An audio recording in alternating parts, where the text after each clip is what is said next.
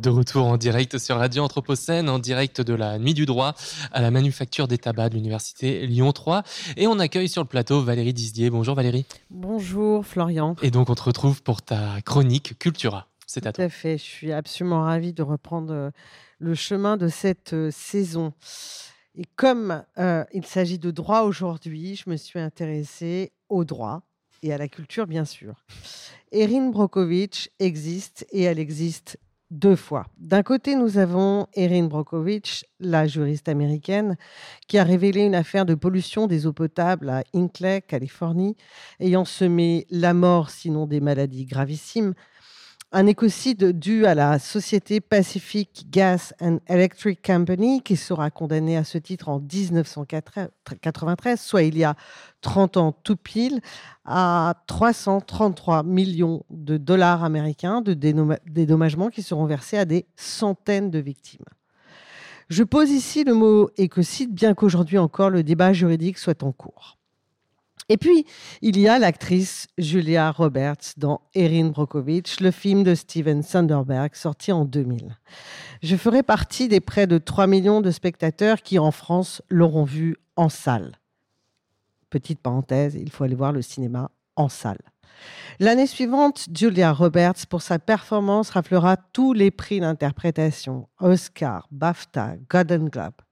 C'est bien normal, elle est juste ébouriffante. Tout en cheveux, en jambes interminables et en sourire dévastateur, elle insuffle une énergie et une vitalité à une héroïne féminine encore trop rare au cinéma au tournant du XXe siècle.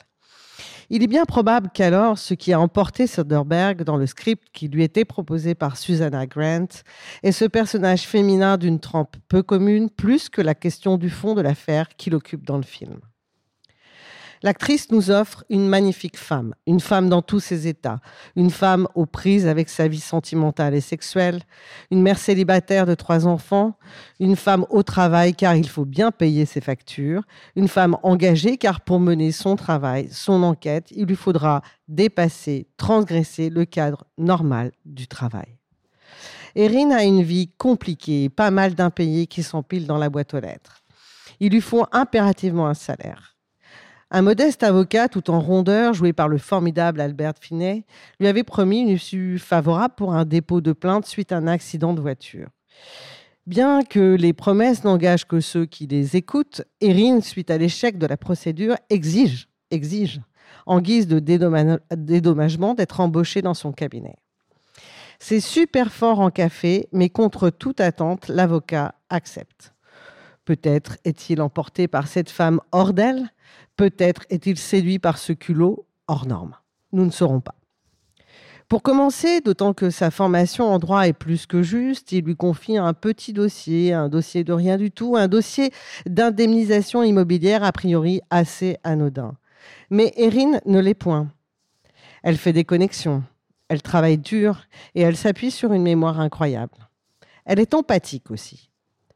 Intriguée par des requêtes en soins médicaux sur les mêmes personnes, elle découvre des causes probables de pollution par le chrome hexavalent dans les eaux potables. L'issue, on la connaît puisque c'est une histoire vraie. Julia Roberts a depuis ce film eu de nombreux autres rôles. Erin Brockovich, elle, a poursuivi dans la même direction. En 2009, elle demande à l'ambassadeur des États-Unis en Grèce de pousser pour la résolution du problème de la pollution de la Sopos, qui contient, entre autres, le toujours Chrome hexavalent. À partir de 2016, alors présidente de Brokovich Research and Consulting, elle poursuit l'instruction d'affaires similaires. En 2021, elle prend position pour la défense de Steve Donsinger, un autre avocat américain connu pour ses batailles juridiques contre Chevron, en particulier l'affaire du champ pétrolifère de Lago Agrio, dans lequel il a représenté plus de 30 000 agriculteurs et indigènes équatoriens dans un procès lié aux dommages environnementaux et aux effets sur la santé causés par un forage pétrolier. Et cette année, elle alerte sur les risques de pollution de l'eau suite au déraillement d'un train de produits chimiques dans l'Ohio. La bataille par le droit pour un monde plus juste et habitable continue. Et le cinéma a contribué à faire exister cette affaire de pollution toxique et à l'incarner avec un personnage qui nous répare autant qu'elle répare les douleurs infligées à cette zone critique sans laquelle nous ne pouvons vivre.